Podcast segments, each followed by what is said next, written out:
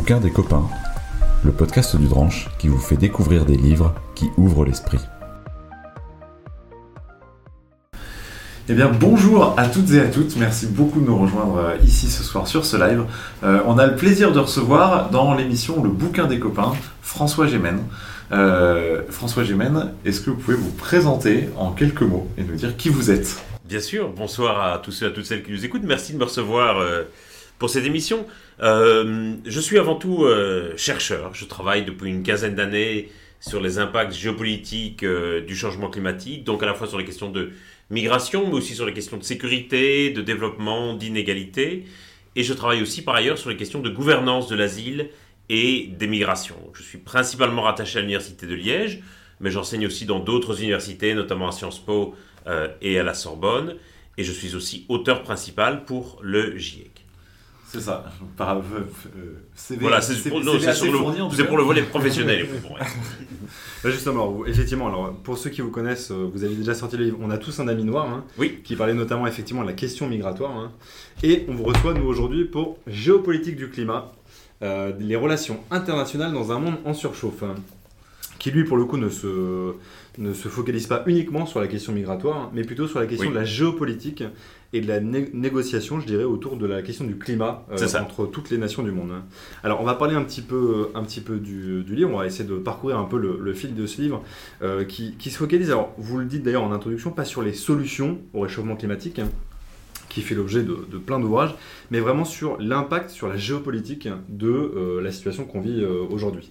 Et alors le livre commence, alors c'est peut-être bien de commencer par euh, ce que fait livre, c'est-à-dire un constat, c'est où est-ce qu'on en est aujourd'hui. Alors on n'est pas sur un grand plateau de talk show d'une chaîne d'infos en continu, donc on va pas mmh. remettre en question le fait qu'on fait face à un réchauffement climatique. Je peux le faire sur commande, hein, mais... mais est-ce qu'on peut donner quelques ordres de grandeur pour ceux qui, qui connaissent assez mal le sujet? Où est-ce qu'on en est dans, dans, le livre? Moi, j'ai des chiffres qui m'ont éclairé, parce qu'on on parle rarement de chiffres finalement, de parties par million, d'augmentation de, la température. Où est-ce qu'on en est aujourd'hui euh, du réchauffement climatique? C'est vrai que vous avez raison de dire que je trouve qu'on ne parle pas suffisamment de données chiffrées, qu'on est souvent un peu derrière des slogans. Euh, il y a urgence climatique, crise climatique, euh, sur le climat, et que finalement, ça ne permet pas de donner aux gens, je dirais, l'idée de l'ampleur ou de l'amplitude du changement climatique euh, que nous avons créé. Donc si vous résumez l'affaire en quelques chiffres, euh, le changement climatique est déterminé avant tout, on le sait, par nos émissions de gaz à effet de serre. Euh, qui s'accumulent dans l'atmosphère, l'atmosphère qui n'est pas si loin que ça au-dessus de nos têtes. C'est à 20 km au-dessus de nos têtes. Donc si on pouvait marcher à la verticale, on arriverait sans doute dans l'atmosphère avant d'arriver à Versailles, quasiment. Et donc, ces gaz à effet de serre ont une durée de vie très longue. Pour le, pour le dioxyde de carbone, c'est par exemple jusqu'à 200-250 ans. Ça veut dire qu'ils vont s'accumuler dans l'atmosphère. Pendant les quelques milliers d'années qui nous ont précédés, ce taux de concentration des gaz à effet de serre, qui se mesure en parties par million, est resté remarquablement constant, autour de 280 parties par million. Et puis, à partir de la révolution industrielle de la fin du 19e siècle, ce taux a commencé à grimper en flèche. Quand je suis né en 1981, je suis né à 337 parties par million. On est maintenant autour de 417-418 parties par million. Chaque année, on prend environ 2,5 parties par million. Et si on veut atteindre les objectifs de l'accord de Paris, c'est-à-dire rester sous la barre d'une augmentation de la température de 2 degrés d'ici 2100, donc par rapport à 1990 par rapport, non, non, par rapport au niveau de température pré-industrielle, c'est-à-dire avant la révolution industrielle. Oui, on croit souvent que c'est plus de degrés par rapport à la Cour de Paris ou par rapport à 1990, c'est par rapport aux températures dites pré-industrielles. Par rapport au climat historique du Par rapport au climat historique du XIXe siècle. Euh, et donc, si on veut rester en dessous de 2 degrés, il faut stabiliser à 450 parties par million. C'est pour ça qu'on se dit qu'il y a urgence climatique, parce que comme on est à 417, 418, qu'on prend environ 2,5 parties par million tous les ans, ben, le calcul est vite fait. Et si on voulait stabiliser à 1,5 degré, il faudrait stabiliser à 350 parties par million. Ça veut dire qu'on a déjà dépassé ce seuil il y a en réalité très longtemps. On l'a dépassé vers le milieu des années 80. Alors pour le moment, en termes de hausse de température, on est à une hausse de plus 1,1 degré par rapport aux températures pré-industrielles. Et donc, quand on parle de l'accord de Paris des plus de degrés, on est déjà, Si possible, 1,5 et si possible 1,5, on est déjà à plus de la moitié du chemin. Et 1,5, on y sera vers 2035. Euh, et on voit bien déjà aujourd'hui les conséquences du changement climatique.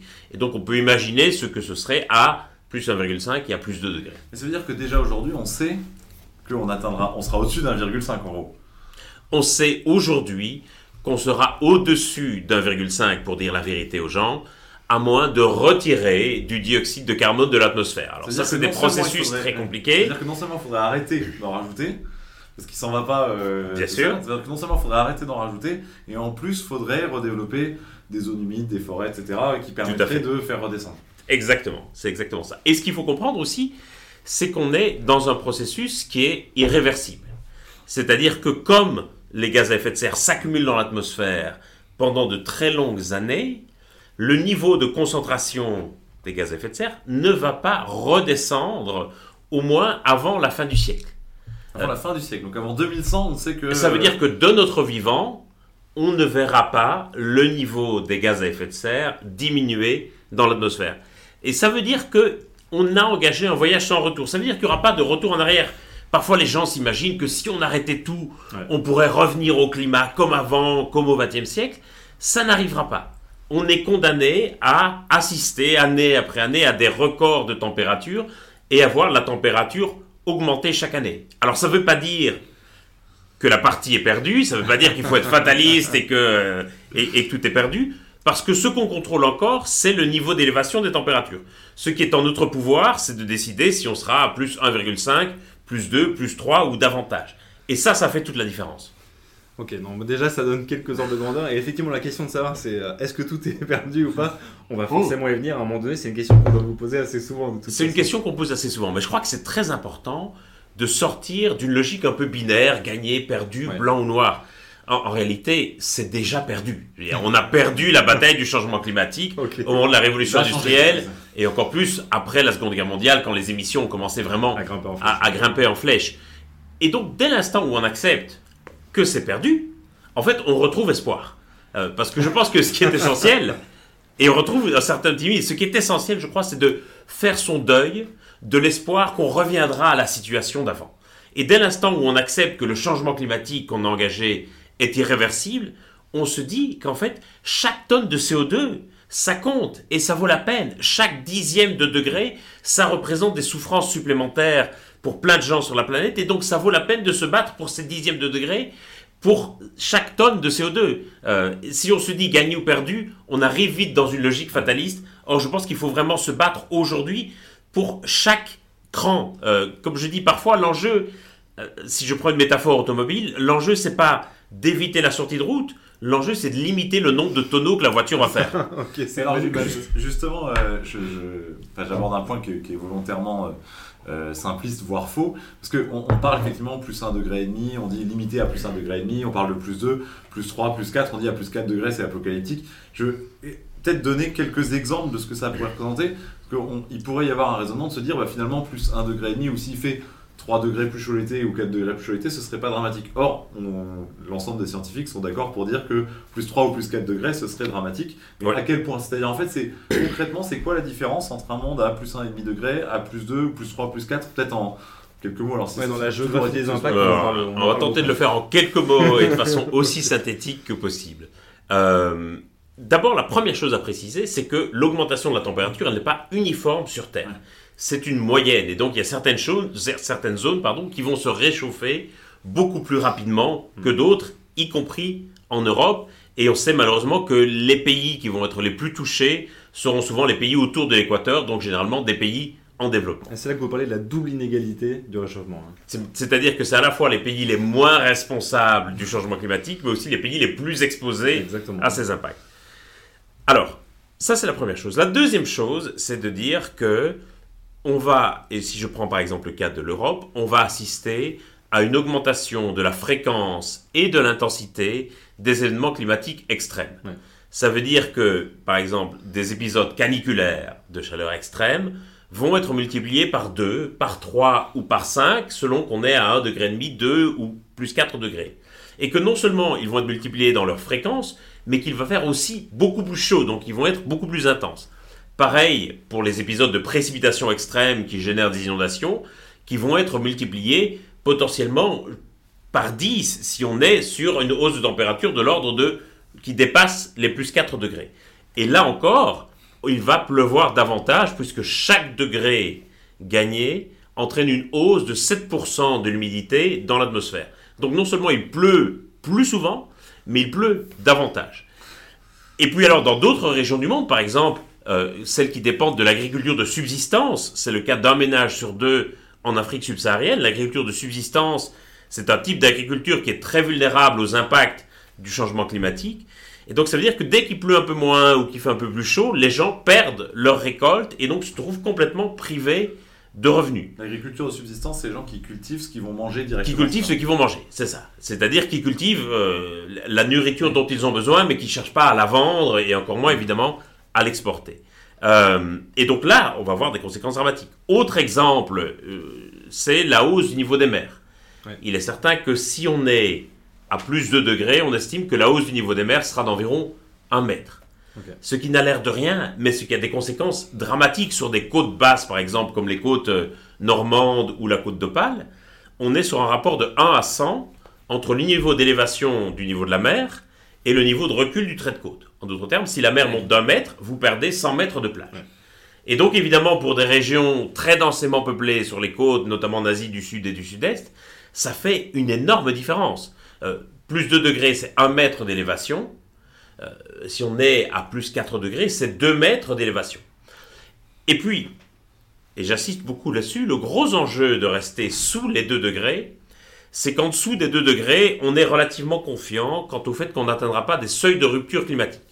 Les seuils de rupture climatique, c'est des moments où le climat s'emballe d'un seul coup et de façon irrémédiable. Et, et à ce moment-là, on ne peut plus rien faire pour en quelque sorte contrôler le changement climatique. Par exemple, si le pergélisol ou le permafrost fondait complètement, il libérerait d'énormes quantités de méthane, qui est un gaz à effet de serre encore 30 fois plus nocif que le dioxyde de carbone, et ça veut dire que le changement climatique s'emballerait tout seul et que quelque part nos actions ne compteraient plus du tout, on serait face vraiment à un phénomène d'emballement, et ça c'est l'enjeu de rester aussi en dessous des 2 degrés.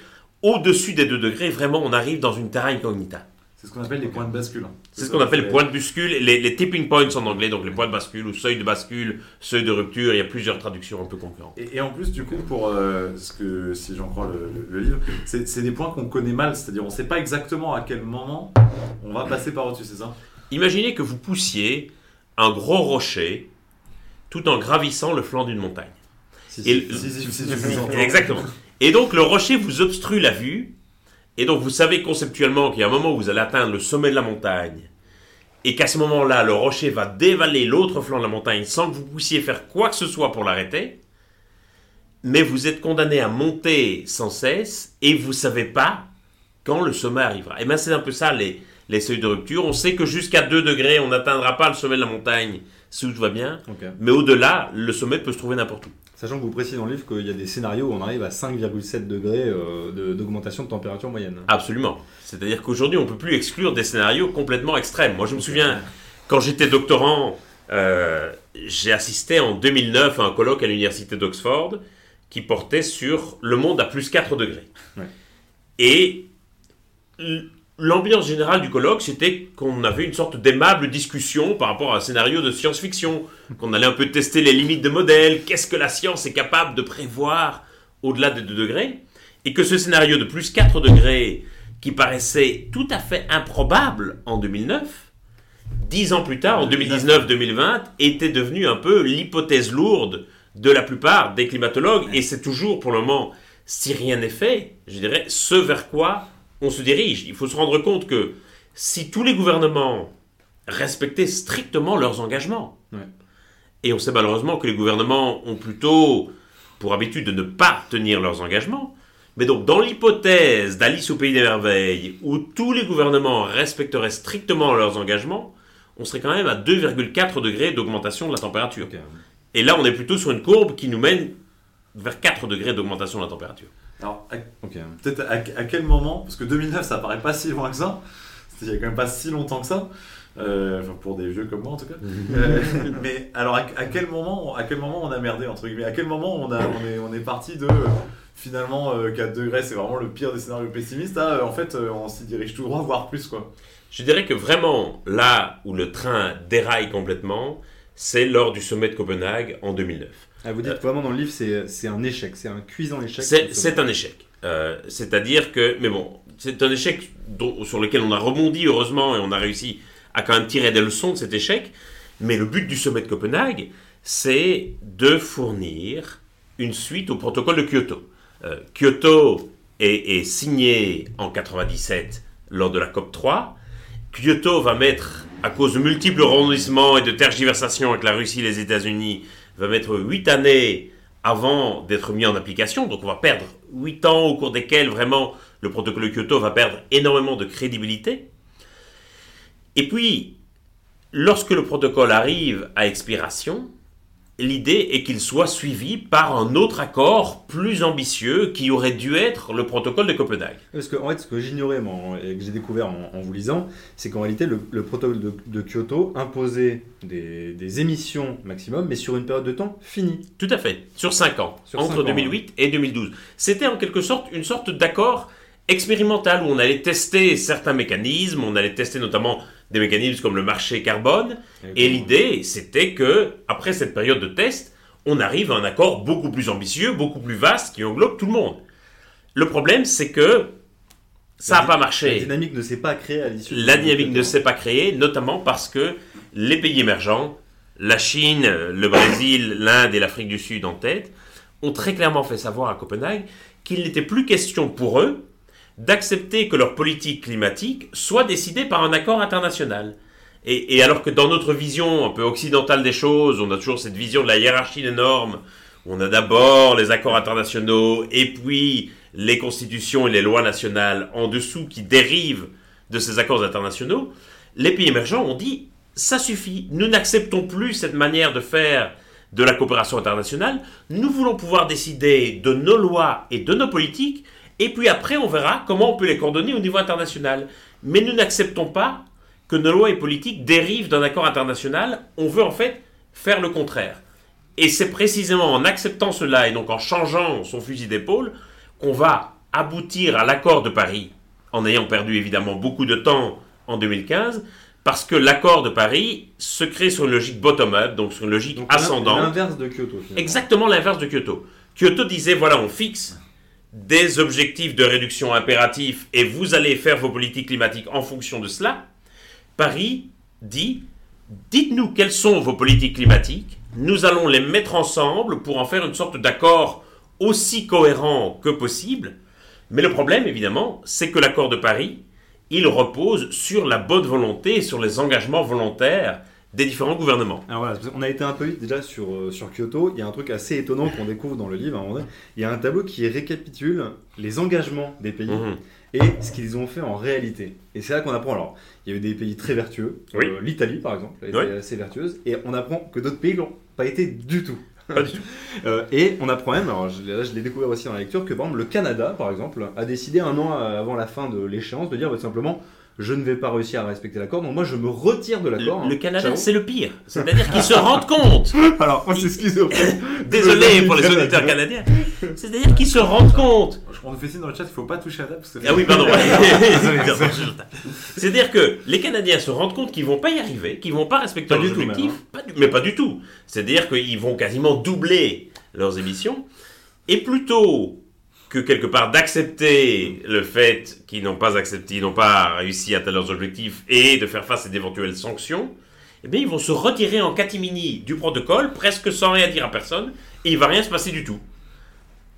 Donc en fait, c'est quand même un, un mauvais signal envoyé. Qu'est-ce qu'il a manqué à ce moment-là? Alors, on se rappelle que donc les États-Unis, notamment avec Bush, sont retirés très tôt de- du protocole. Oui. Est-ce qu'il a manqué hein, le leadership du plus gros pollueur du monde et de la première économie mondiale? Est-ce qu'il a manqué euh, plus de pays? Puisque vous disiez, par exemple, il fallait atteindre 55% euh, des, des émetteurs finalement pour euh, ratifier le protocole. Est-ce qu'il a manqué, voilà, un- une plus grosse cohésion autour de ce protocole? Qu'est-ce qu'il a manqué à Kyoto pour en faire un succès et que, voilà, les, les- pour pousser ces pays-là à atteindre leurs objectifs hein il a manqué à Kyoto de la crédibilité. C'est-à-dire que c'est un accord qu'on n'a pas vraiment pris au sérieux, et en particulier que les marchés et les industries n'ont pas vraiment pris au sérieux. Pourquoi est-ce qu'on ne l'a pas pris au sérieux? D'abord parce que les États-Unis s'en sont retirés et après avoir promis qu'ils allaient ratifier, ont décidé finalement qu'ils ne ratifieraient pas. Et le pire, c'est que les États-Unis avaient quand même écrit l'essentiel de l'architecture du protocole de Kyoto, y compris avec des mécanismes dont les autres ne voulaient pas au départ et que les États-Unis avaient fixé comme condition sine qua non à leur participation. Donc euh, tout le monde se retrouvait gros gens comme devant, pardon pour cette expression un peu désuète, avec le départ des États-Unis. Et le protocole de Kyoto précisait que pour entrer en application, il fallait qu'il soit ratifié par 55 pays qui représentent au moins 55% des émissions de Ok. CO2 à l'époque. Et le problème, c'est que à l'époque, ces émissions, la Russie et les États-Unis représentaient quasiment la moitié des émissions Ah, mondiales. Ça veut dire qu'il fallait, pour qu'il soit Il d'application, en fallait un des deux, quoi. il en fallait au moins un des deux. Et donc, quand les États-Unis se sont retirés, tous les regards se sont portés sur la, Ru- sur la Russie, qui à l'époque était dirigée par un type assez intelligent qui s'appelait Vladimir Poutine, toujours le même gars aujourd'hui. C'est l'avantage de la Russie, ils sont assez cohérents sont, ils sont assez stables. Et, euh, et donc, en fait, Vladimir Poutine avait bien compris que le sort du protocole de Kyoto dépendait de sa bonne volonté.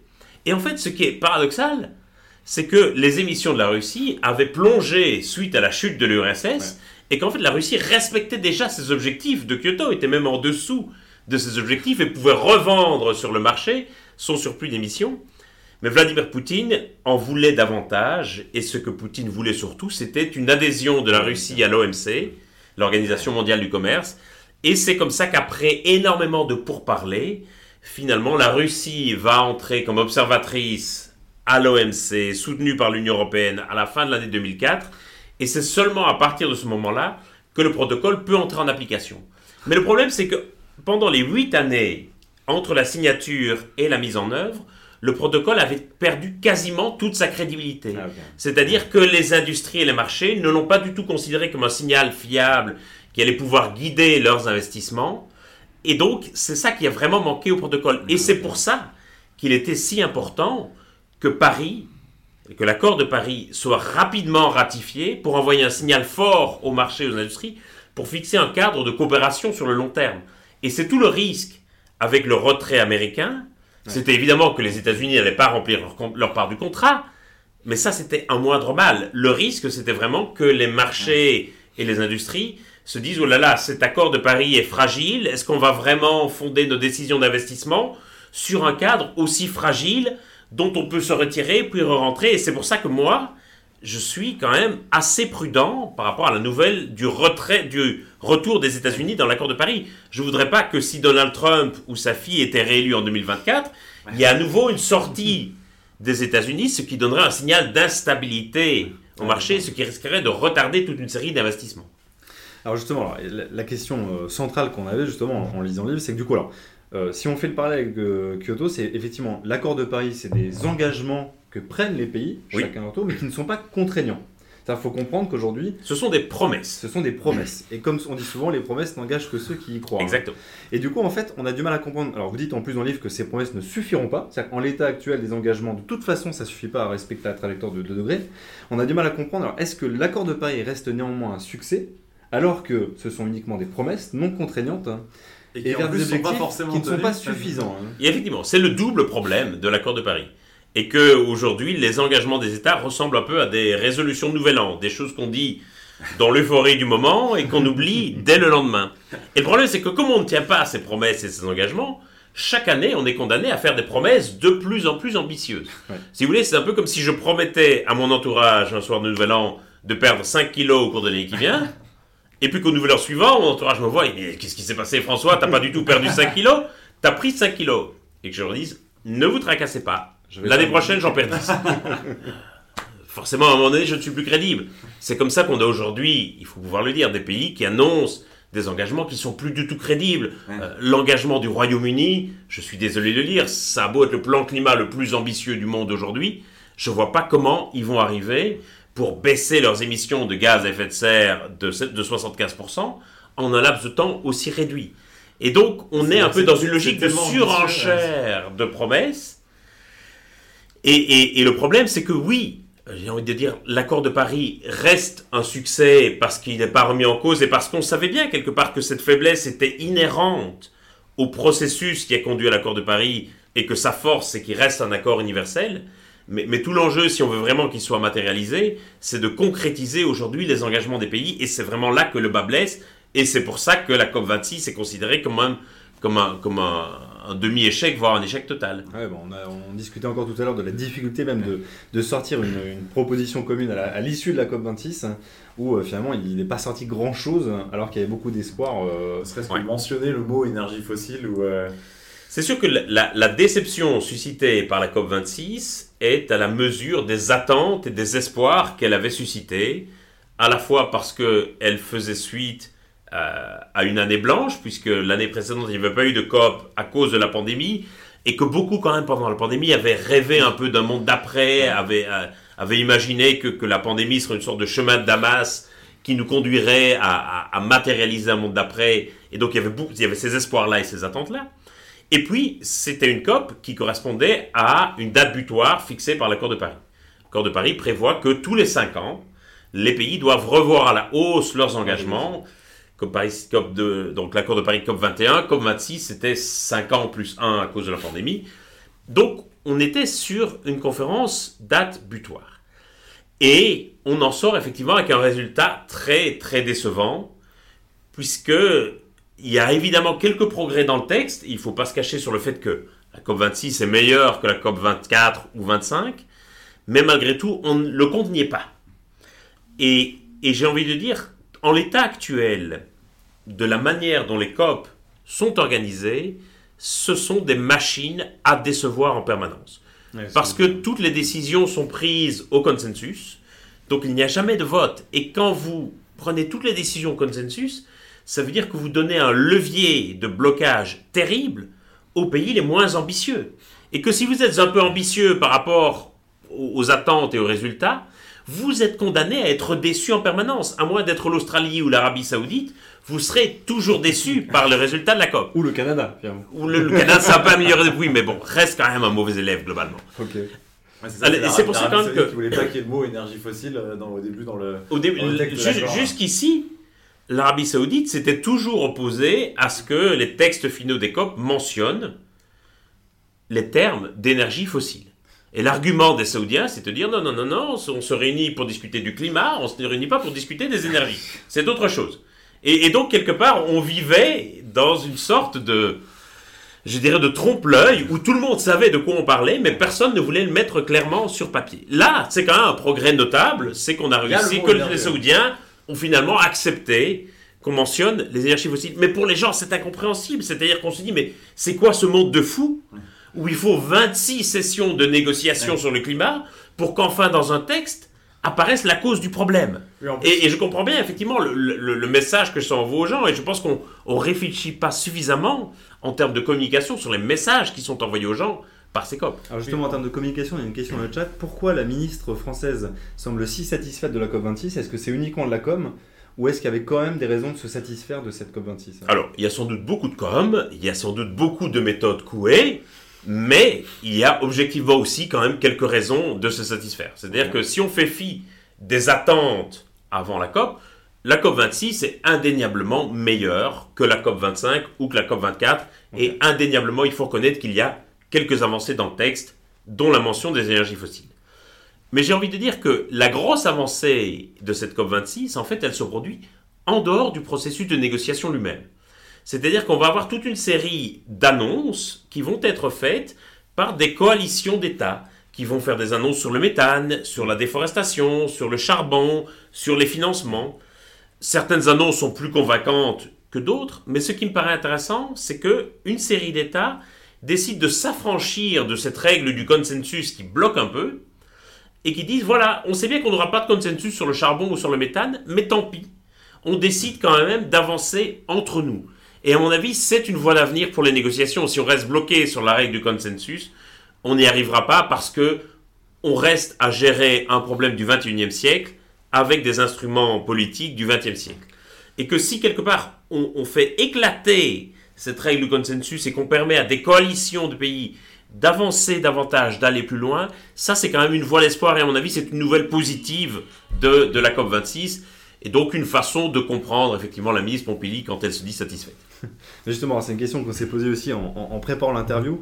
Est-ce que justement, alors vous, disiez, on l'avait lu effectivement, euh, les COP c'est des machines à décevoir. Hein. Est-ce que c'est dire qu'il faut trouver d'autres cadres de négociation locales, régionales Alors on le voit en fait, c'est intéressant le livre.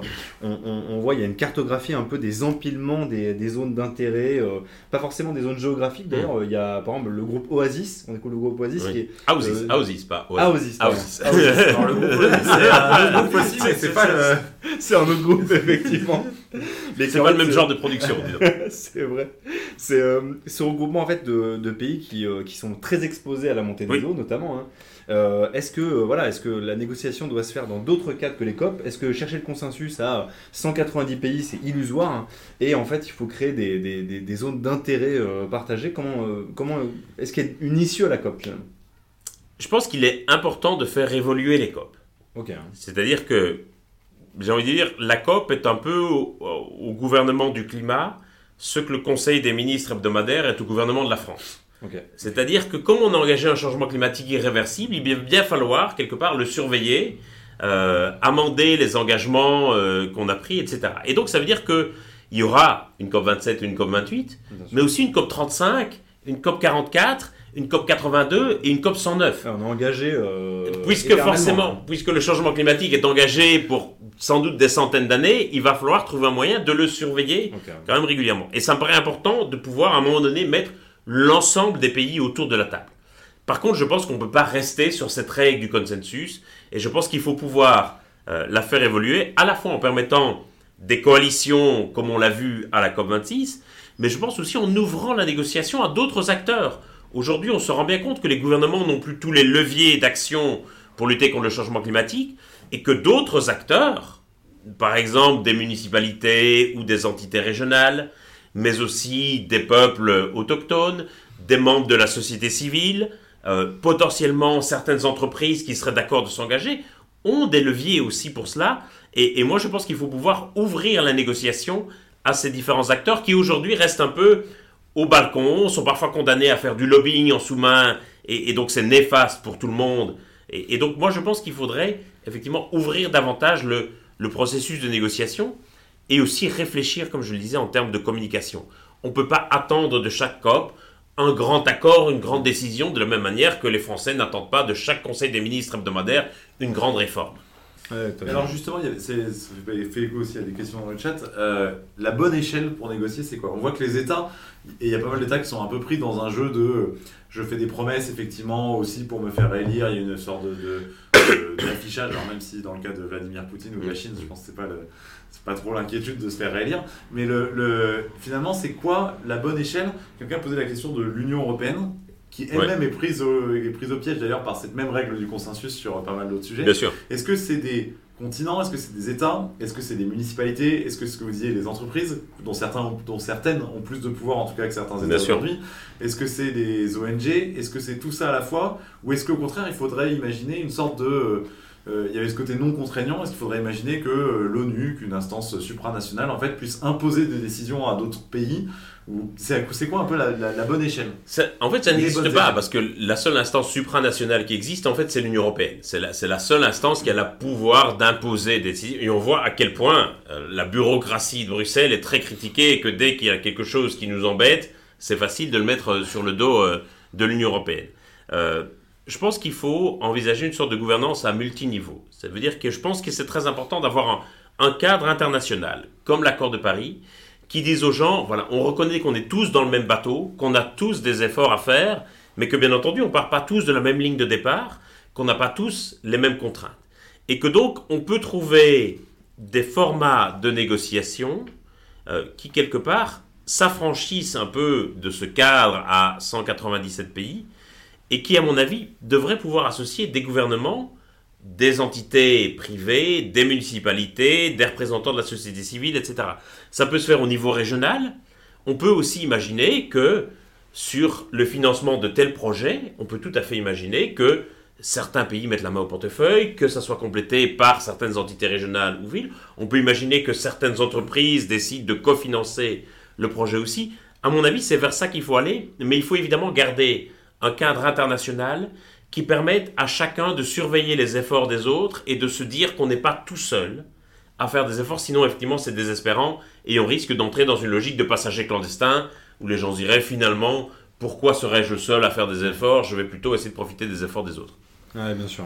Est-ce est-ce qu'il y a un moyen de mettre en place une structure contraignante, justement pour éviter ce côté-là? On, on a fait le débat il n'y a pas longtemps euh, qui était sur euh, au niveau d'un État, mais faut-il une dictature écolo? On avait appelé ça comme ça, mais en gros, Ouais. c'était le sous-titre c'était est-ce que l'urgence climatique justifie d'imposer des mesures autoritaires? Et la personne qui défendait le pour disait par exemple c'est comme la, la limitation de vitesse sur l'autoroute. Quelque part, personne va rouler à 110 pour polluer moins si on peut rouler à 130. Il faut que ce soit partagé, il faut que ce soit Mmh, imposé. Est-ce qu'au niveau des États, c'est possible d'imposer une forme de contrainte comme ça ou pas du tout? C'est très compliqué parce que les États savent très bien qu'ils ne respectent pas leurs engagements.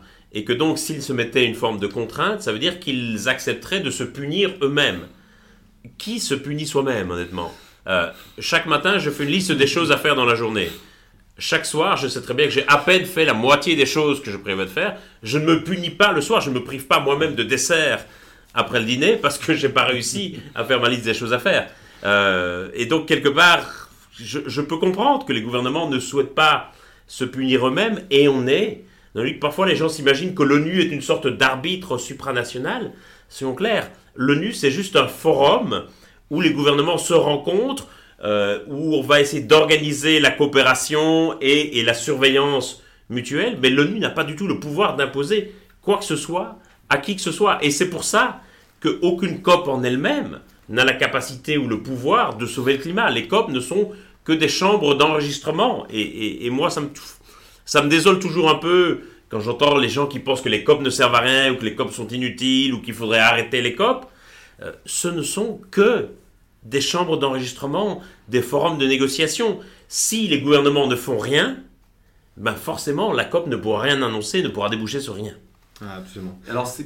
euh, je suis désolé, Oui. j'ai encore Non. une dernière question. Vas-y, vas-y. Du coup, c'est c'est quoi le moteur? Est-ce que le moteur aujourd'hui pour faire avancer les choses, c'est plutôt du coup les citoyens une prise de conscience collective Est-ce que c'est euh, du coup plutôt les scientifiques qui par leurs études en fait ont déclenché aussi euh, C'est quoi le moteur premier finalement qui fait que on, a quand même de l'espoir ou en tout cas une porte de sortie ou qu'on qu'on s'améliore? Ah, le moteur premier, à mon sens, ça doit rester les citoyens. Et c'est ça qui me rend quelque part plus optimiste aujourd'hui quant à nos capacités à lutter contre le changement climatique que je ne l'étais il y a 5 ou 6 ans. Euh, Parce qu'il y a 5 ou 6 ans, j'avais l'impression que le climat était encore considéré un peu comme un sujet technique, un peu dans un silo, et qu'aujourd'hui on se rend bien compte que la question du climat, elle irrigue toutes les politiques publiques, euh, elle irrigue largement dans les débats politiques, que c'est devenu un enjeu électoral, qu'aujourd'hui il n'y a aucun candidat qui peut se permettre de faire l'impasse sur la question climatique dans son programme électoral, et on se rend bien compte que tous les grands enjeux politiques qu'on va devoir traiter, qu'il s'agisse de migration, de sécurité, de développement, de santé publique, etc., tous ces grands enjeux vont être transformés par la question climatique. Et, je pense que les citoyens ont réalisé que les petits gestes individuels n'allaient pas suffire et qu'on était maintenant au moment des choix collectifs à poser, qu'on était vraiment au carrefour, au milieu du guet. Et c'est ça aussi qui crée des tensions dans la démocratie, parce qu'évidemment, euh, on n'est pas tous d'accord sur la voie qu'il faudra adopter, et on sent bien qu'il y a toute une série de polémiques et de caricatures, mais c'est normal en démocratie que face à un choix aussi important, quelque part, il y ait plusieurs options qui soient discutées, et tant mieux. Et, et moi, c'est ça qui, malgré tout, me rend relativement prudemment optimiste par rapport au futur, c'est que les citoyens, je pense, ont réalisé cela, et ont réalisé que c'était à eux de faire pression sur les gouvernements pour que les engagements soient tenus, soient revus à la hausse, et les citoyens ont compris qu'il allait falloir pousser très très fort et très longtemps, parce que les forces de résistance en face étaient très nombreuses, et c'est là où le concept de transition écologique est trompeur, parce qu'il donne l'idée qu'il va y avoir une sorte de mouvement naturel et spontané au terme duquel tout le monde sera gagnant et qu'on va aller naturellement vers ça, alors qu'il va y avoir des perdants dans ce système. et que ceux qui vont perdre dans le système sont déterminés à s'accrocher avec leur dernière énergie jusqu'à la dernière euh, pépite de charbon, jusqu'à la dernière goutte de pétrole, pour essayer d'en tirer un profit maximum, et que donc il va falloir pousser très très fort contre ces intérêts. Mais vous avez l'impression que les citoyens là, qui vont voter en France là, en avril 2022, dans leur grande majorité, ont fait de cette préoccupation leur première préoccupation? Certainement pas. Très clairement non. Euh, mais je pense qu'il y a plus de citoyens qui en ont fait leur première préoccupation aujourd'hui qu'il y a 5 ans Ça, ou 6 certain. ans. Je pense qu'on progresse. On progresse trop lentement, euh, mais malgré tout, on progresse. Et donc l'enjeu aussi pour nous, euh, scientifiques, c'est d'informer le public quant à l'état de nos connaissances sur le sujet, quant à l'urgence à agir pour que quelque part, davantage de citoyens puissent quelque part faire de cette question un enjeu fondamental dans la manière dont ils vont envisager le choix collectif que doit faire la société. Euh, mais très clairement, aujourd'hui, on a encore volontiers tendance à se réfugier derrière des polémiques stériles, euh, sur des questions identitaires notamment, qui sont, à mon avis, aussi une façon, quelque part, de se détourner du vrai problème. Ouais, mais est-ce que finalement euh, le vrai problème va pas nous ramener à ce genre de questions? On parle, alors un peu moins que dans On a tous un ami noir, mais on parle beaucoup de crise migratoire à venir. hein. Est-ce que finalement ça va pas venir alimenter un peu ça, la xénophobie ambiante, et venir décentrer un peu des vrais problèmes euh, une partie de nos politiques Bien sûr, je pense qu'un vrai risque avec les impacts du changement climatique, c'est d'entraîner un phénomène de repli sur soi, où les gens vont se bunkériser en se disant on va quelque part essayer de s'abstraire euh, d'un monde touché par les impacts du changement climatique. C'est de façon un peu caricaturale qu'on le voit aujourd'hui, mais on voit déjà certains milliardaires qui achètent des bunkers en Nouvelle-Zélande, on voit déjà des survivalistes qui montent des camps pour survivre. Et quelque part, c'est une logique de repli sur soi. Ouais, C'est pas un hasard si, si les terroristes euh, de, de Christchurch notamment euh, ou, ou- ou d'El Paso au Texas étaient des gens qui étaient pétris d'une idéologie à la fois survivaliste et profondément raciste et xénophobe. Et quelque part, il peut y avoir une sorte de conjugaison très dangereuse du fascisme et du survivalisme avec l'idée on va essayer de se, quelque part de se prémunir soi-même et de se refermer sur soi-même et on va voir tout ce qui vient de l'extérieur comme une menace potentielle. Alors, il y a quelques demandes de recommandations d'îles à acheter pour se prémunir de la crise à venir. Il y a plusieurs fois la question qui a Je ne conseillerais pas d'acheter une île, je conseillerais plutôt d'acheter une montagne que, plutôt qu'une île. franchement, sur, La- montée des eaux, euh, c'est pas, Ouais, pas n'achetez pas d'île, À achetez moins, une qu'elle flotte. Alors, il y a une petite question très précise, euh, mais parce que c'est un sujet qui passionne en général les, les auditeurs, c'est la question du nucléaire. hein. Oui. Est-ce que vous avez un avis sur le nucléaire? Alors, euh, sur, la même approche que vous, euh, Jean Covici, euh, que les auditeurs connaissent bien, parle souvent euh, bah, de, de, voilà, de l'accumulation des gaz à effet de serre, de, de, de l'effet Ouais. très long terme de cette accumulation. hein. Est-ce que vous pensez que le nucléaire, en tout cas euh, c'est un peu le choix qu'a fait la France, est un bon choix, une bonne option pour faire face à cette problématique? Alors, y a-t-il quelqu'un dans ce pays qui n'a pas d'avis sur le nucléaire? Euh, Moi, je suis très frappé. En France qui n'est pas Je suis très frappé de la place énorme Ouais. qu'occupe le nucléaire sur euh, ces sujets. Il faut rappeler que le nucléaire aujourd'hui, c'est 4% du mix énergétique mondial et que les énergies fossiles, charbon, gaz, pétrole, ça reste 86% du mix énergétique mondial et que ces proportions n'ont pas vraiment varié au cours des 30 ou 40 dernières années.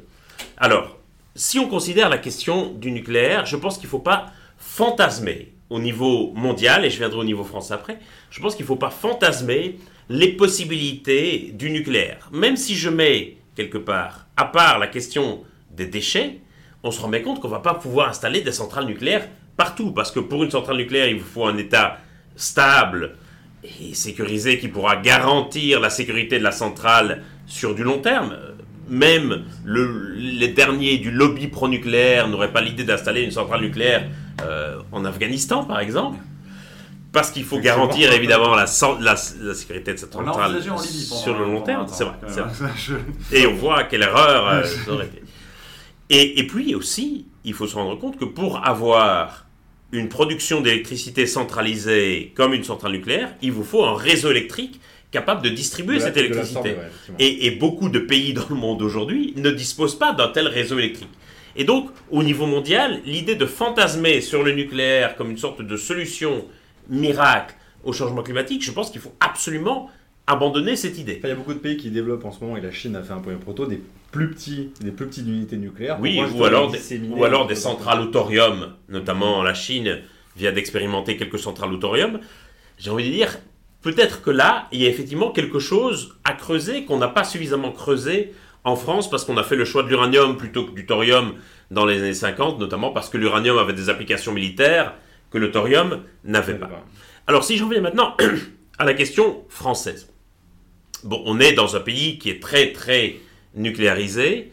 Euh, la question qu'il faut se poser, c'est de savoir, en tout cas, qui se pose aujourd'hui, c'est de savoir s'il faut relancer cette industrie nucléaire ou s'il faut laisser les centrales terminer leur vie.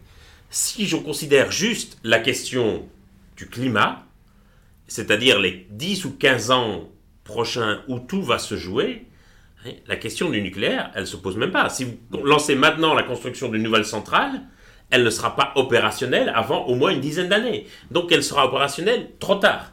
Et dans 10 ans, la plupart des centrales françaises actuelles seront toujours opérationnelles. Et donc j'ai envie de dire qu'aujourd'hui, l'enjeu sur les 10 à 15 prochaines années, l'enjeu c'est les énergies renouvelables qui sont euh, qui fournissent une énergie plus immédiatement disponible, ou en tout cas, il n'y a pas ce temps de construction. Alors, quand on aura réglé cette question des 10 à 15 prochaines années, sur le long terme, il y a une question de choix de société pour savoir si on veut revenir au nucléaire ou si on en reste sur les énergies renouvelables.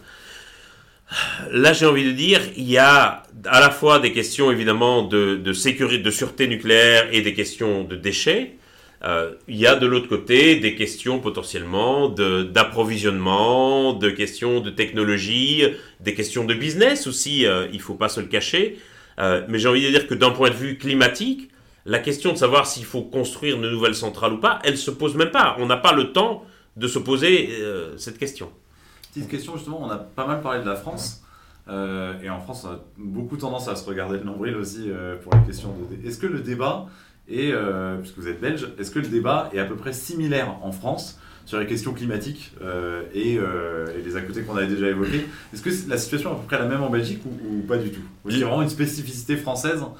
Non, je dirais que la situation est largement semblable en Belgique, avec la difficulté supplémentaire que la Belgique étant un État fédéral, il faut mettre d'accord les différentes entités fédérées, donc essentiellement la Flandre, Bruxelles et la Wallonie, pour la répartition de l'effort et que ces entités fédérées ne parviennent jamais à se mettre d'accord. Et que si trois régions d'un niveau de développement similaire dans un même pays ne parviennent pas à se mettre d'accord à trois, on comprend bien la difficulté de mettre d'accord 197 pays qui sont beaucoup beaucoup plus différents que les trois régions belges. La question du nucléaire se pose aussi à peu près euh, de la même manière qu'en France. La Belgique est un pays un peu moins nucléarisé que la France, euh, avec surtout la grosse différence étant que le gouvernement belge a voté il y a très longtemps une loi de sortie du nucléaire qui a amené Engie Electrabel, qui était l'opérateur des centrales, à fermer la page nucléaire. Les centrales belges étaient les dernières centrales nucléaires que Engie exploitait. Et devant cette loi, Engie a décidé, et on peut le comprendre, dans une logique d'investissement, de dire on ferme la page du nucléaire. Euh, et le problème aujourd'hui, c'est que comme le gouvernement belge n'a pas du tout anticipé cette sortie du nucléaire, n'a pas du tout investi dans les renouvelables, ben on se retrouve un peu coincé avec un risque d'une rupture d'approvisionnement et donc euh, c'est un peu le monde à l'envers où le gouvernement aujourd'hui est obligé de rouvrir des centrales au gaz pour fournir la pointe, ce qui est évidemment complètement absurde. Et c'est le risque, je dirais, et la France ferait bien de s'inspirer de cette fable belge, c'est que si on n'investit pas massivement dans les énergies renouvelables, on risque de se retrouver avec des centrales nucléaires qui arriveront en fin de course et où quelque part on sera acculé le dos au mur et on risque de devoir avoir recours à des centrales au charbon, à du gaz ou à du pétrole pour éviter un risque de rupture d'approvisionnement. Et donc il ne faudrait pas, surtout pas, et ça c'est vraiment le risque que j'identifie en France sur la question du nucléaire, que de nouveaux investissements dans le nucléaire en viennent à amoindrir les investissements dans les renouvelables qui me paraissent beaucoup plus urgents que d'éventuels investissements dans le nucléaire. Alors, dans- dans le chat, on a pas mal de, de questions, enfin de, de remarques qui disent justement, on est un peu perdu entre les différents chercheurs qui prônent le nucléaire, d'autres qui prônent le renouvelable, d'autres qui disent que c'est pas possible, que c'est pas viable dans la durée.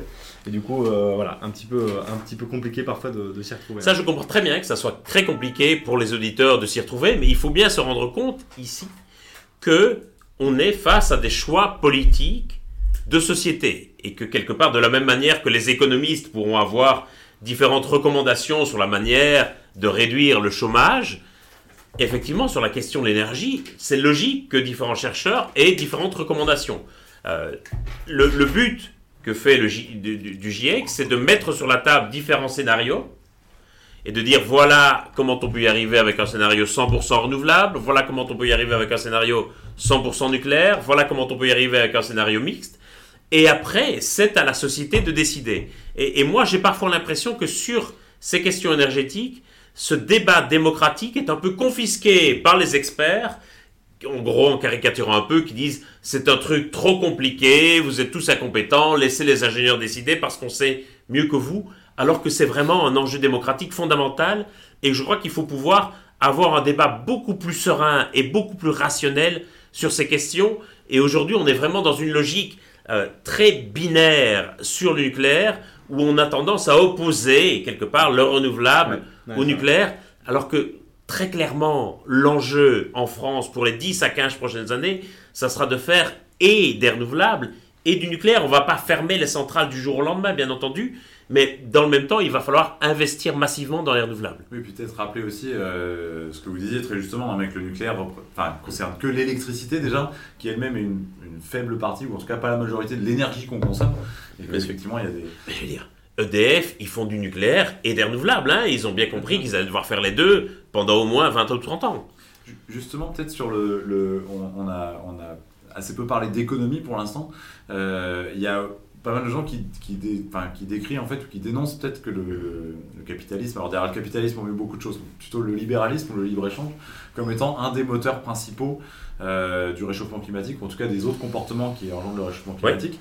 Est-ce que, euh, quelque part, on peut imaginer une solution euh, raisonnable tout en restant dans un système euh, de libre-échange euh, capitaliste, tel qu'actuel? Alors c'est sûr qu'aujourd'hui, le, le régime de libre-échange capitalistique est un régime qui a tendance à encourager le profit sur le court terme et quelque part qui a tendance à minorer complètement les risques de long terme et, le calcul sur le long terme. Et donc on va prendre des décisions en fonction de ce qui va rapporter immédiatement.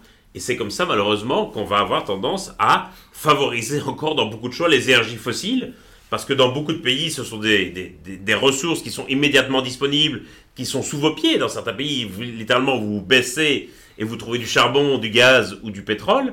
Et donc, effectivement, si on considère des profits de court terme, c'est une logique qui va bénéficier, bien entendu, aux énergies fossiles. Euh, la difficulté, c'est que on n'a pas le temps de sortir du capitalisme. C'est-à-dire que sur le laps de temps pendant lequel on peut encore éviter la catastrophe climatique, je pense que si on se donne comme préalable à la lutte contre le changement climatique le renversement du capitalisme et son remplacement par un autre système économique, je crains malheureusement qu'on puisse attendre longtemps. D'autant plus qu'il faut se rendre compte que c'est en France et dans des pays privilégiés qu'on peut avoir ce genre de discussion sur le capitalisme. Dans beaucoup de pays, le capitalisme et le libre-échange, ça reste une aspiration d'une bonne partie de la population. Euh, et- justement, est-ce que le marché, vous en, vous en parlez d'ailleurs dans le livre, est-ce que le marché, pourquoi le marché n'a pas encore eu la capacité de créer des mécanismes d'ajustement qui permettent de, de compenser ça Euh, euh, vous, vous évoquez par exemple la taxe carbone, en Ouais. tout cas quelque chose qui permette, hein, des mécanismes qui permettent de continuer de vivre dans un monde de capitaliste, mais qui permettent d'anticiper ces changements long terme. hein. Je pense que c'est possible. La question, c'est qu'il manque aujourd'hui une sorte de volonté politique qui est pour en quelque sorte domestiquer un peu euh, le capitalisme et notamment un, problème qu'on a, c'est que les négociations internationales sur le les négociations sur le commerce international ne sont pas du tout connectées aux négociations sur le climat, par exemple. Et donc que ce qu'on décide d'un côté, on le défait de l'autre, littéralement. Et ça, c'est un vrai problème. On n'a pas aujourd'hui de volonté politique pour se doter des instruments qui permettrait de réguler le capitalisme d'une manière à ce qu'il prenne en compte ces questions de long terme. C'est-à-dire que le marché, alors, on parle dans le chat de la main invisible, ne le fera pas de lui-même. Absolument pas. Absolument pas. S'il n'y a pas une injonction très forte et s'il n'y a pas une régulation des gouvernements, il ne faut pas compter sur le marché pour le faire de lui-même, je pense. Ok, bon, ça, Ça, c'est- en fait que l'OMC euh, organise des COP quasiment. euh, Il faudrait que l'OMC organise les COP, absolument. Et alors euh, là, s'il y a un point qu'on n'a pas abordé, je voudrais aborder avant de finir. Euh, concrètement, quels instruments alors? Quels instruments euh, il faut rajouter, superposer au marché? À un moment donné, il y a une proposition que vous faites dans le livre, c'est le, le quota individuel. Est-ce que le quota individuel, par exemple, c'est une solution C'est en gros dire aujourd'hui, il faudrait que chaque personne dans le monde ne consomme pas plus que de 2 tonnes de CO2 par an, Ouais. donner un quota à tout le monde et permettre aux plus pauvres bah, de revendre leurs excédents. Euh, à des Florents qui roulent en 4x4 et euh, qui eux le rachèteront. Et Florent, nous- s'il veut continuer à rouler en 4x4, devrait acheter des Et voilà. excédents. Des... Et ce qui permettra en plus, vous le dites, de faire un transfert massif de richesse vers les pays du Sud qui, eux, émettent moins de CO2. Alors, très clairement, c'est le système aujourd'hui qui est mis en place avec l'accord de Paris entre pays et entre entreprises, qui s'applique pas pour des raisons méthodologiques au niveau individuel, parce que c'est difficile de calculer le quota et la part d'émission de chaque personne, mais c'est la logique aujourd'hui, avec ce qu'on a appelé la mise en œuvre de l'article 6 et le développement d'un potentiel marché mondial du carbone, c'est effectivement de permettre aux plus riches, quelque part, d'acheter des quotas d'émissions aux plus pauvres. Alors, ça pose deux types de questions. Ça pose à la fois une question d'efficacité. Jusqu'ici, on ne peut pas dire que le marché du carbone européen a vraiment permis de faire baisser les émissions en Europe, notamment parce qu'il y a une très grande volatilité des prix du carbone qu'on Ouais, n'est pas encore vraiment parvenu à stabiliser. dans certains, certains acteurs même attendent une baisse euh, drastique du prix pour acheter des massivement, bien euh, sûr, évidemment. Et donc, je crois qu'un un instrument vraiment à développer, c'est absolument la stabilisation du prix du carbone de manière à donner un signal clair aux investisseurs. Et, et l'autre question dont on ne peut pas faire l'économie, c'est évidemment une question éthique. Est-ce que il est éthique, philosophiquement acceptable d'acheter ainsi des permis de polluer Il y a certains dire biens. effectivement qu'un qu'un pays ou une entreprise extrêmement riche, en fait, achète son droit à polluer. Et quelque Pour ne rien changer. Pour ne rien changer. Et quelque part, qu'en plus, les plus pauvres, quelque part, euh, tirent une source de revenus à condition de rester plus pauvres. Et, euh, Exactement. Et donc, éthiquement, c'est aussi très, très questionnable. enfin, C'est pour ça que moi je suis assez réservé sur ces solutions de marché et que j'ai tendance à préférer des, des- des systèmes comme une taxe carbone aux frontières ou une stabilisation du prix du carbone qui sont des mécanismes de régulation du marché. Ouais, parce que bon, il y a un truc que vous expliquez très bien dans le livre aussi, c'est que l'Europe va tomber dans les 10% bientôt euh, des émissions mondiales, mais en réalité, c'est les émissions qu'elle produise elle hein, et qu'elle Sur son territoire. En réalité, il faudrait euh, des mécanismes comme la taxe carbone hein, permettraient de prendre en compte voilà la taxe, enfin la- le- le- les émissions à importer finalement. hein. Bien sûr. C'est-à-dire que la, la France se donne souvent un rôle un peu vertueux, on entend souvent dire mais que 1%. pèse la France C'est un peu moins d'un pour cent des émissions mondiales de gaz à effet de serre. Ça, c'est sur les émissions produites sur le territoire métropolitain. Euh, ça veut dire que si on prend en compte les émissions importées, c'est-à-dire celles qui correspondent à des biens produits à l'étranger mais consommés en France, eh bien, euh, le- l'empreinte carbone de la France fait un bond de 70% si on les prend en compte. Euh, et, et tous les pays, évidemment, adoptent le même type de comptabilité. Et c'est effectivement une taxe carbone permettrait effectivement de, de, de, de, mieux, euh, quelque part, réguler cela. Et, et un autre problème, je crois, aujourd'hui, vraiment, dans la manière dont on envisage la coopération internationale sur le climat, c'est que chaque pays, aujourd'hui, est concentré sur ses propres émissions de gaz à effet de serre. Et donc va essayer de développer des moyens et des technologies pour réduire ses émissions sans trop prêter attention à ce que les autres font. Or, le problème, c'est que le climat, évidemment, se contrefiche que les émissions viennent de Bruxelles, de Paris, de Pékin euh, ou de Washington. Il y a quand même des mécanismes que vous évoquez, comme les MDP, hein, qui Oui. étaient censés justement inciter à, euh, à être- Alors, pour faire un résumé très simple, c'est un pays riche investit dans un pays du Sud hein, Oui. pour une installation qui permet d'économiser du carbone et il récupère des quotas. Ça les ça. incite du coup, dans les pays du Sud, bah, déjà à faire du transfert de technologie et à développer des installations plus vertueuses. Et ça, ça, ça C'est un mécanisme de marché qui était prévu dans le protocole de Kyoto. de Kyoto. Et ça, est-ce que ça, c'est pas un bon moyen bah, de s'ouvrir un peu aux autres et de voir qu'en fait la coopération internationale et le transfert de technologie peut aussi s'accorder avec une réduction, une réduction globale des Ça, émissions? ça pourrait et ça part d'une bonne idée. Le problème, c'est que la plupart des investissements ont été faits en Chine, en Inde, au Mexique, en Afrique du Sud, et que les pays africains ont très très peu profité de ces investissements. 3% au Seuls total, 3% euh, des investissements sont allés dans des pays africains et qu'il y a eu aussi énormément de fraude euh, sur- sur ce marché. On a, à mon sens, trop laissé le marché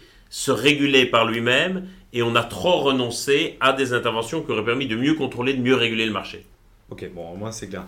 Euh, on arrive quasiment au bout de l'échange. Il y a quelque chose qui est très important dans le livre et qu'on a assez peu évoqué finalement, c'est l'adaptation. Parce que là, on parle tout le temps, là, depuis Ouais. tout à l'heure, on, on parle de réduire, réduire, réduire nos émissions. hein.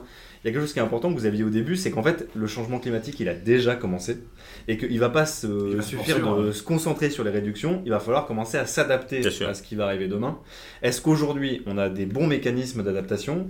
Est-ce que les pays du Sud, on les aide aujourd'hui suffisamment à se préparer à ce qu'ils vont devoir affronter les premiers Alors, la réponse est non aux deux questions. Pour des Ok, choses bon. platement. on, a, on a encore, Pourtant, on a- notamment en Europe, On donne tendance. beaucoup d'argent. On donne beaucoup d'argent aux pays du Sud hein, pour qu'ils commencent à s'adapter. hein. Alors, beaucoup peut être. euh, Beaucoup peut être relativisé, c'est-à-dire qu'on leur avait promis 100 milliards de dollars par an euh, à- en- dès- dès 2009, Oui.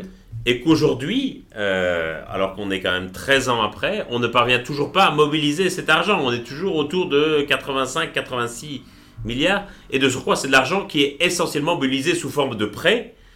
Ce qui peut se comprendre pour les politiques de réduction des émissions, parce que vous pouvez en retirer un bénéfice, mais pour les, politiques- pour les politiques d'adaptation, où c'est un peu de l'argent dépensé à fond perdu, ça n'a aucun sens de fournir cet argent sous forme de prêt plutôt que sous forme de don. Ah Donc d'une part, on ne fournit pas suffisamment d'argent, et d'autre part, l'adaptation, c'est pas un enjeu uniquement pour les pays du Sud, mais aussi pour les pays industrialisés. On a encore tendance aujourd'hui à regarder les impacts du changement climatique comme on regardait euh, le coronavirus quand il était encore à Wuhan, c'est-à-dire comme un truc un peu exotique qui n'arriverait pas chez nous.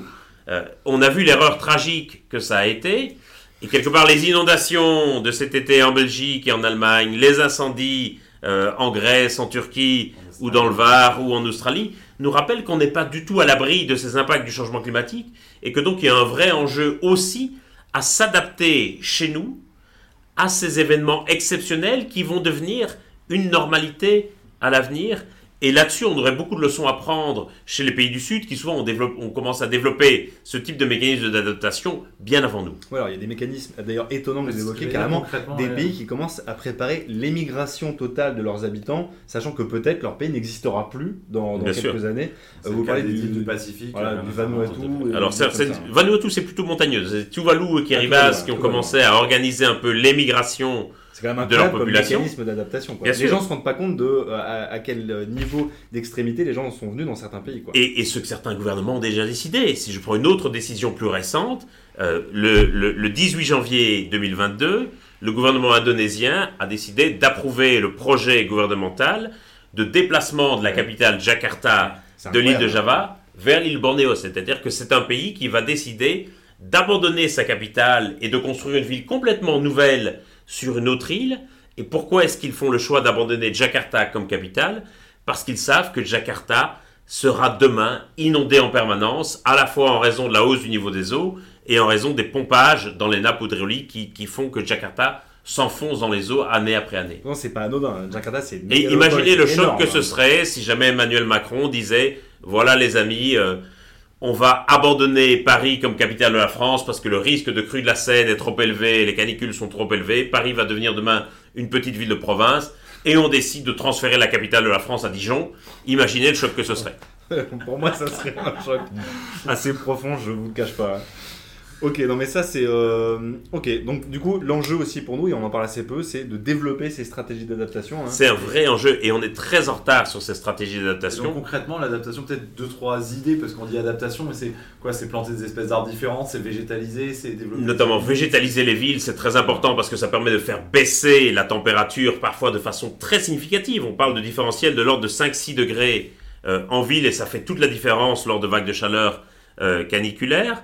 Euh, c'est aussi un enjeu de, prévention par rapport aux populations, de systèmes d'alerte précoce, de mettre en place des plans d'évacuation. On a vu lors des inondations euh, en, en Belgique et en Allemagne à l'été 2021 que les maires étaient complètement dépassés et ne savaient pas comment évacuer leur population parce qu'il n'y avait pas simplement de plan d'évacuation.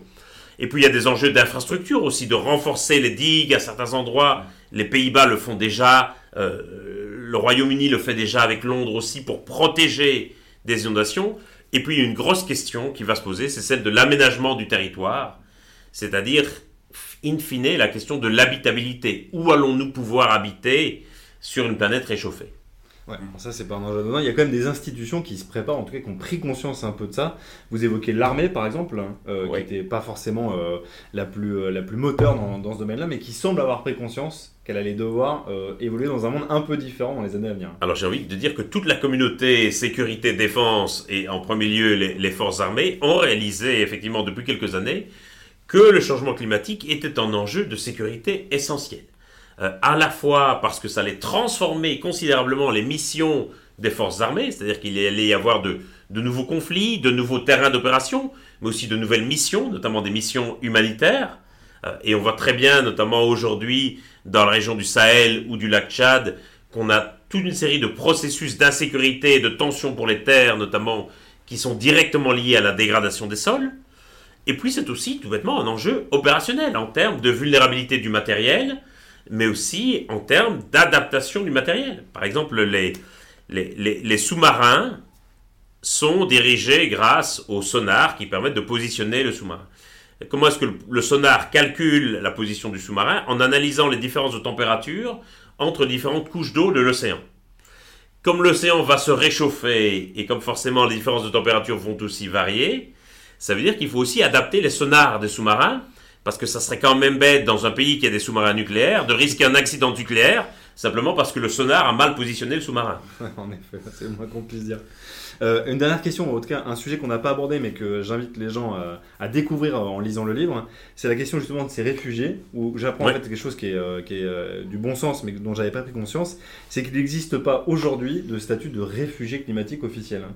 Aujourd'hui, il n'est pas possible de demander un droit d'asile euh, parce qu'on est un réfugié climatique. Absolument pas. Est-ce que ça, c'est pas l'enjeu aussi de demain Préparer la crise migratoire énorme et le statut de C'est réfugié c'est- climatique? c'est un enjeu. Il faut réaliser que d'abord, il ne faut pas simplement en parler au futur. C'est déjà une réalité aujourd'hui et le changement climatique est devenu un des premiers facteurs de migration et de déplacement de population dans le monde. Et effectivement, quand on a créé le régime de l'asile euh, au sortir de la Seconde Guerre mondiale, on a considéré à la grosse louche qu'il y avait deux catégories de migrants. Il y avait d'abord les réfugiés politiques qui fuyaient des guerres, des violences ou des persécutions et qu'il fallait protéger avec la Convention de Genève. Et puis que tous les autres, on avait considéré comme des migrants économiques, c'est-à-dire des gens qui cherchaient à améliorer leur niveau de vie ou leurs revenus, et que là, c'était aux États de décider s'ils voulaient les accueillir ou les renvoyer chez eux comme des marchandises qu'on renverrait à l'expéditeur. Et donc, on a quelque part assigné les gens à des catégories en fonction de leurs motifs de migration, et on a beaucoup organisé nos politiques publiques et le débat public autour de cette dichotomie, sur laquelle on va de plus en plus porter un jugement normatif, comme s'il y avait d'un côté les bons réfugiés à protéger, et de l'autre les mauvais migrants économiques. La réalité sur le terrain, c'est que les motifs de migration se mêlent les uns aux autres, et que, évidemment, les motifs environnementaux s'ajoutent à cela, et ne sont pas des motifs séparés des motifs politiques ou économiques, mais vont être profondément liés à ces motifs. Euh, Quand vous dépendez de l'agriculture de subsistance, par exemple, ça veut dire que vos revenus économiques dépendent directement des conditions environnementales. Euh, moi, mon salaire, l'université me paye le même salaire en été comme en hiver. Et qu'il ait fait moche ou qu'il ait fait beau, j'ai pas de différence sur mon salaire. Mais pour plein de gens, leur revenu économique dépend des conditions environnementales. Et donc, quelque part, la séparation entre migrants économiques et migrants environnementaux ou migrants climatiques, elle est très artificielle. C'est nous qui la faisons, pas les gens. Et est-ce que, alors vous prenez l'exemple dans le livre euh, de, de Katrina et de ces gens de la Nouvelle-Orléans qui sont déplacés à Houston pendant un Ouais. temps pour faire face à ça, et vous vous rappelez, bah en fait ça a été dramatique, ça a été euh, source de tension énorme euh, à ce moment-là. Et pourtant on parle de deux villes des États-Unis dans un, dans un pays quand même assez bien organisé. hein. Est-ce que finalement ça n'est pas le signe qu'on va aller au fa- enfin qu'on fait face bientôt à des situations chaotiques un peu partout dans le monde hein, quand des quantités beaucoup plus importantes de gens vont se Bien déplacer sûr. Au moment de Katrina, il y a environ 250 000 euh, personnes de la Nouvelle-Orléans qui vont chercher refuge à Houston, au Texas voisin, qui vont être accueillis avec des pom-pom girls, des orchestres, des vivres, etc. Avec les États-Unis. un grand élan de générosité à l'américaine, très visuel. Et puis le problème, c'est que les gens vont quelque part accueillir ces réfugiés dans leur salon, qu'on va fermer des écoles et des gymnases, qu'on va fermer des, supermarchés pour les accueillir. Et puis qu'on se rend compte que la Nouvelle-Orléans, elle va rester plus de trois mois sous eau. et que les gens qui avaient accueilli dans leur salon ou dans les écoles ou dans les gymnases qui pensaient accueillir pour quelques jours, ben, au bout d'un temps se disent ça suffit, il faut que vous rentriez chez vous maintenant. Et c'est comme ça qu'au bout de quelques semaines, on a eu des manifestations à Houston d'habitants qui réclamaient du maire qu'il renvoie chez eux Dans les le- habitants de la Nouvelle-Orléans. Et donc il y a eu toute une série de problèmes de sécurité, les gens ont été mis dehors, et donc il y a des phénomènes de criminalité qui se sont développés. Et donc au niveau local, entre deux États voisins des États-Unis, on se rend bien compte que l'accueil n'avait pas du tout été pensé et, et- et organisé, et que ça a créé des tensions. Et effectivement, on voit déjà aujourd'hui les tensions profondes que crée la question migratoire et à quel point elle divise euh, nos sociétés et à quel point nous avons du mal à organiser l'émigration de façon proactive et à quel point nous restons dans un état d'esprit comme si nous allions pouvoir résister aux migrations, ce qui est une tentative politique vouée à l'échec dès le départ. Alors peut-être justement, euh, parce qu'on a balayé pas mal de, pas mal de, de sujets, et notamment pas mal de raisons d'être assez pessimiste, hein, euh, que ce soit sur la nature humaine ou sur la nature de nos dirigeants ou des États. Pourtant, vous disiez que vous étiez optimiste. Alors peut-être un peu... Dans, Ouais, dans en ce- conclusion, est-ce que vous pouvez nous dire c'est quoi les alors, raisons d'espérer C'est quoi les raisons de pas se prendre tout de suite En tout cas, ou, ou non, au, au fond, c'est quoi euh, peut-être votre sentiment euh, sur... euh, vous avez l'impression qu'il va se passer quoi euh, ou même si on, sait que les prédictions sont, sont un exercice périlleux, En Surtout tout cas, quand c'est- il concerne le futur. voilà, surtout quand ça concerne le futur, c'est quoi votre conviction profonde ou c'est quoi en tout cas votre sentiment ou l'état d'esprit dans lequel vous vous trouvez en ce moment ou c'est de se dire en fait qu'on n'a pas trop le choix. Euh, et que quelque part, se poser la question est-ce qu'on est optimiste ou pessimiste, je suis désolé de le dire un peu brutalement, mais c'est un luxe de riche. Euh, une métaphore que je donne souvent, c'est celle d'une finale de Coupe d'Europe entre, euh, entre Liverpool et Milan qui se jouait à Istanbul. Liverpool est mené 3-0 à la mi-temps. J'étais pas dans le vestiaire à la mi-temps, mais je pense pas que l'entraîneur a dit aux joueurs Bon, les gars, est-ce que vous êtes optimistes ou pessimistes quant à nos chances de renverser le score et de gagner finalement la Ligue des Champions? Je pense que l'entraîneur a dit Allez, les gars, en deuxième mi-temps, il faut tout donner, et Liverpool a remonté le score et a gagné la Ligue des Champions. Je pense qu'il faut se placer dans cet état-là. On est à la mi-temps, clairement, on a pris trois buts dans la vue, il va falloir remonter le score en deuxième mi-temps. c'est courageux pour un Belge de prendre des exemples footballistiques Tout Il y à a eu fait, des tout à remarques dans le chat là-dessus. J'apprécie en tout cas la prise de risque.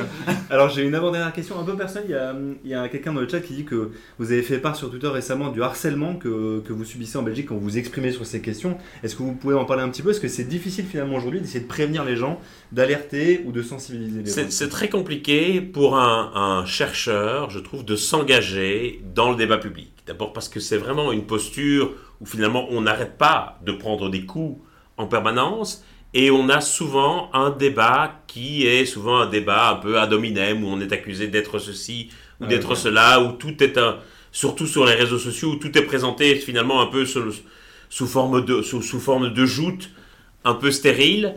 Euh, et et- et c'est vrai que je pense qu'il y a une vraie nécessité pour le débat public que les chercheurs s'impliquent dans ce débat public et quelque part quittent leur laboratoire, quittent leur salle de cours pour essayer de parler au plus grand nombre.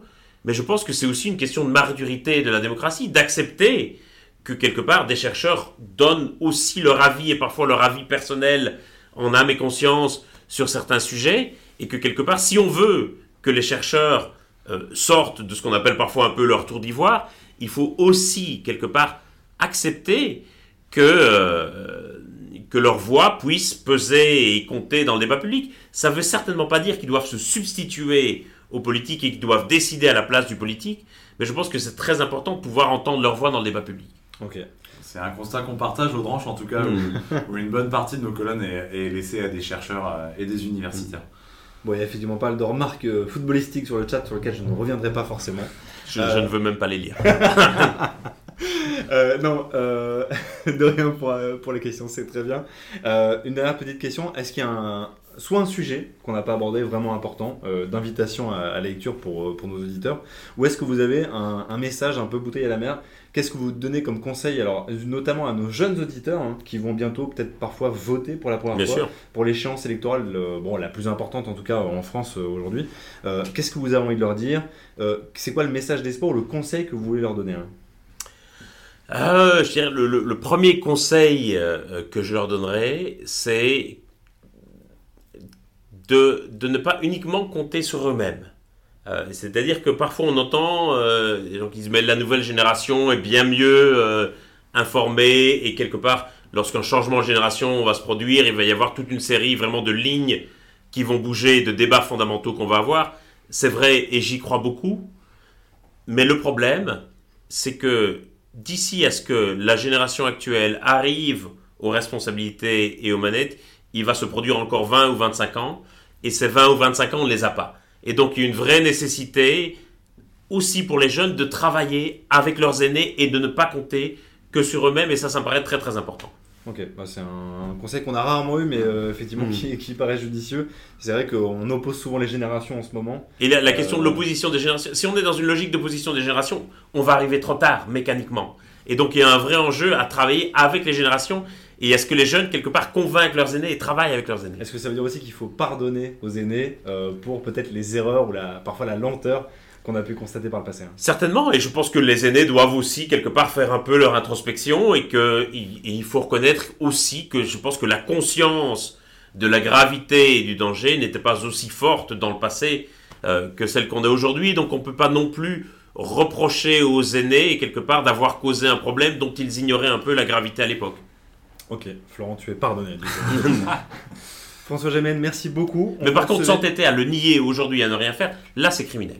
Ok, bon, ça sera un, un- un Mhm. beau message euh, de fin.